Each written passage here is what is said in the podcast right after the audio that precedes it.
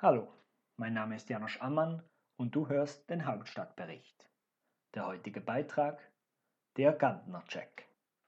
Eine Auseinandersetzung mit den Argumenten der neuen Opposition zum Rahmenabkommen. Freddy Gantner, ein Private Equity Milliardär aus dem Kanton Zug, war in den vergangenen Tagen und Wochen kaum zu überlesen in den schweizerischen Medien. Gemeinsam mit anderen wohlhabenden Männern macht er mobil gegen das Rahmenabkommen. Wie viel Geld er dabei in die Hand nehmen würde? Whatever it takes, sagt der Milliardär im Interview mit der NZZ am Sonntag. Geld kann ich leider nicht bieten, deshalb versuche ich es mit Argumenten. Im Folgenden werde ich einige von Freddy Gantners Aussagen aus einem Interview im Tagesanzeiger mit Fakten konfrontieren. Viel Vergnügen mit dem Gantner-Check. Gantners Argument Wir unterscheiden uns deutlich von der SVP, denn wir unterstützen die Bilateralen und repräsentieren eine weltoffene Schweiz, die enge Beziehungen mit der EU pflegen will, aber auf Augenhöhe. Der Gantner-Check Wer mit der EU verhandelt, verhandelt mit der konsolidierten Position von 27 Mitgliedstaaten. Wer, Zitat, auf Augenhöhe, Zitat Ende, mit der EU sein will, verlangt eigentlich, dass alle Mitgliedstaaten nur auf einem 27. der Augenhöhe verhandeln. Die Augenhöhe ist leere politische Rhetorik. Die EU ist größer und weniger abhängig von der Schweiz als umgekehrt, also hat sie mehr zu sagen. Das ist genau gleich, wie wenn man mit den USA oder China verhandelt. Was die EU bietet, ist, dass schweizerische Unternehmen auf Augenhöhe mit europäischen Unternehmen in den Wettbewerb treten können. Der Preis dafür ist die Akzeptanz europäischer Mindeststandards. Gantners Argument Die Partners Group hat über 30.000 Mitarbeiter in der EU. Wir haben vier Standorte in der EU und sind bereits komplett in der EU reguliert. Wenn unser Engagement also Auswirkungen auf unser Geschäft haben sollte, dann werden das eher negative sein. Der Gantner-Check?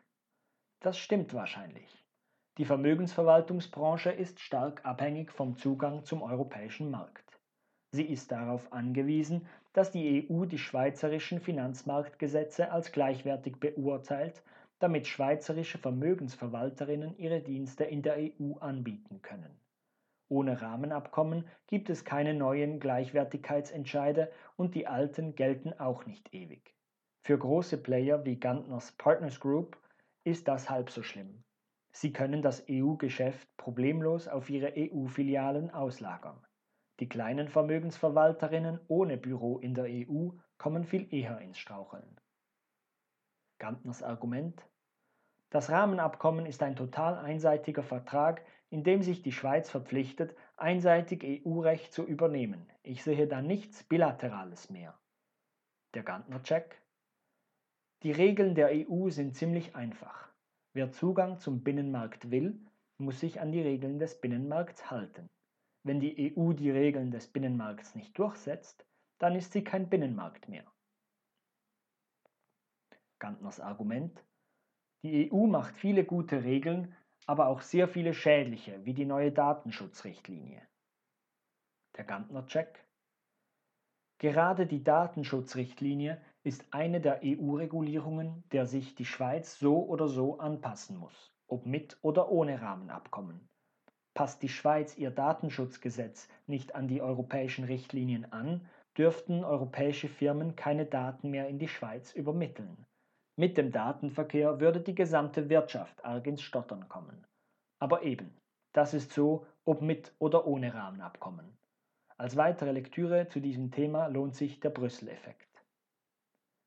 Gantners Argument Die Schweiz hat Kaufkraft bereinigt ein um 30 Prozent höheres Pro-Kopf-Einkommen als die EU, eben weil wir Dinge anders als die EU machen.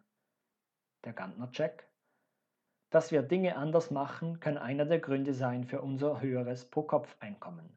Ein anderer ist vielleicht, dass nicht die Hälfte unserer Kantone noch bis vor 30 Jahren unter einem kommunistischen Regime lebten. Ein weiterer ist möglicherweise, dass die Schweiz durch Steuervermeidungstaktiken jahrelang Wertschöpfung aus Resteuropa für sich abgezweigt hat. Es gibt viele Gründe, zum Beispiel den Zugang zum EU-Binnenmarkt. Gantners Argument als Antwort auf die Frage, ob die Schweiz nicht auch wegen des EU-Marktzugangs ein so hohes Pro-Kopf-Einkommen habe? Das ist Unsinn. Wenn der Binnenmarkt so erfolgreich wäre, müsste die EU ja besser dastehen als die Schweiz. Der Binnenmarkt ist kein Erfolg, schauen Sie doch, wie schlecht es den Staaten am Rand geht, wie Griechenland oder Rumänien. Der Gantner-Check. Erstens ist es ziemlich offensichtlich, dass die Schweiz vom guten EU-Marktzugang profitiert.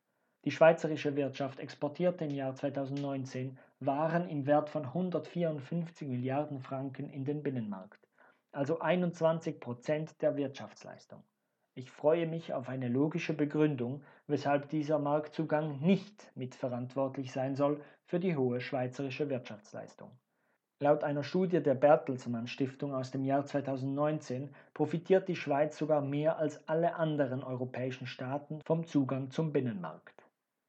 Ob der Binnenmarkt selbst ein Erfolg ist oder nicht, ist eine ganz andere Frage und hängt von der Zielsetzung ab, die man an ihn stellt. Was Griechenland angeht, war das Problem nicht die Teilnahme am Binnenmarkt, sondern ein Mix aus schlechter Fiskalpolitik der griechischen Regierung, katastrophaler Austeritätspolitik auf Druck Deutschlands und fehlende Solidarität in der Eurozone. Dass die Eurozone noch einige systemische Probleme hat, ist aber irrelevant bei der Beurteilung der Frage, ob die Schweiz vom Binnenmarkt profitiert oder nicht. Gantners Argument ich schätze die Kosten für ein Nein zum Rahmenabkommen auf 0,1 bis 0,2 Prozent des Wirtschaftswachstums pro Jahr. Außerdem glaube ich nicht an die Theorie der erodierenden bilateralen Verträge ohne Rahmenabkommen, denn die EU hat ein ebenso großes Interesse an geregelten Beziehungen wie die Schweiz. Der Gantner-Check? Okay, schöne Schätzung. Mich würde die Grundlage dieser Schätzung interessieren. An die Theorie der erodierenden bilateralen Verträge muss man nicht glauben, man kann sie sehen. Die Börsenäquivalenz wurde schon entzogen, worauf die Schweiz gut reagieren konnte. Andere Äquivalenzen wurden einfach noch nicht gewährt, obwohl technisch alles stimmen würde, zum Beispiel bei der Richtlinie über die Verwalter alternativer Investmentfonds. Als nächster Test dieser Theorie kommt im Mai der Marktzugang für die MedTech-Branche. Es stimmt, dass die EU ein Interesse an geregelten Beziehungen mit der Schweiz hat. Aber noch wichtiger ist ihr die Integrität des Binnenmarkts, denn diese ist für die EU eine Existenzfrage. Weshalb das so ist, erkläre ich im Beitrag zum Level Playing Field. Gantners Argument Wir sind bereit, weiter in ausgewählten Bereichen Zugang zum Binnenmarkt zu haben, ohne Teil des Binnenmarkts zu werden. Der Gantner-Check sehr großzügig, diese Bereitschaft. Die Frage ist, ob die EU ebenfalls bereit ist. Gantners Argument Wenn die Wahl ist, das Rahmenabkommen zu unterschreiben oder auf einen Brexit-Vertrag zurückzufallen, dann nehmen wir den Brexit-Vertrag. Der Gantner-Check Mal angenommen, die EU gewährte der Schweiz einen Brexit-Vertrag. Wieso wollen sie den? Er führt zu mehr Bürokratie für die Unternehmen und die Unabhängigkeit ist in vielen Bereichen dennoch nicht gewährleistet.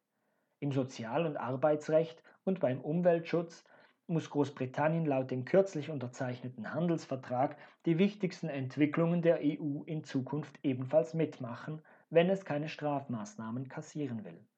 Auch das Datenschutzgesetz, das ihnen nicht gefällt, muss Großbritannien beibehalten, wenn es den Datenverkehr in die EU nicht austrocknen lassen will.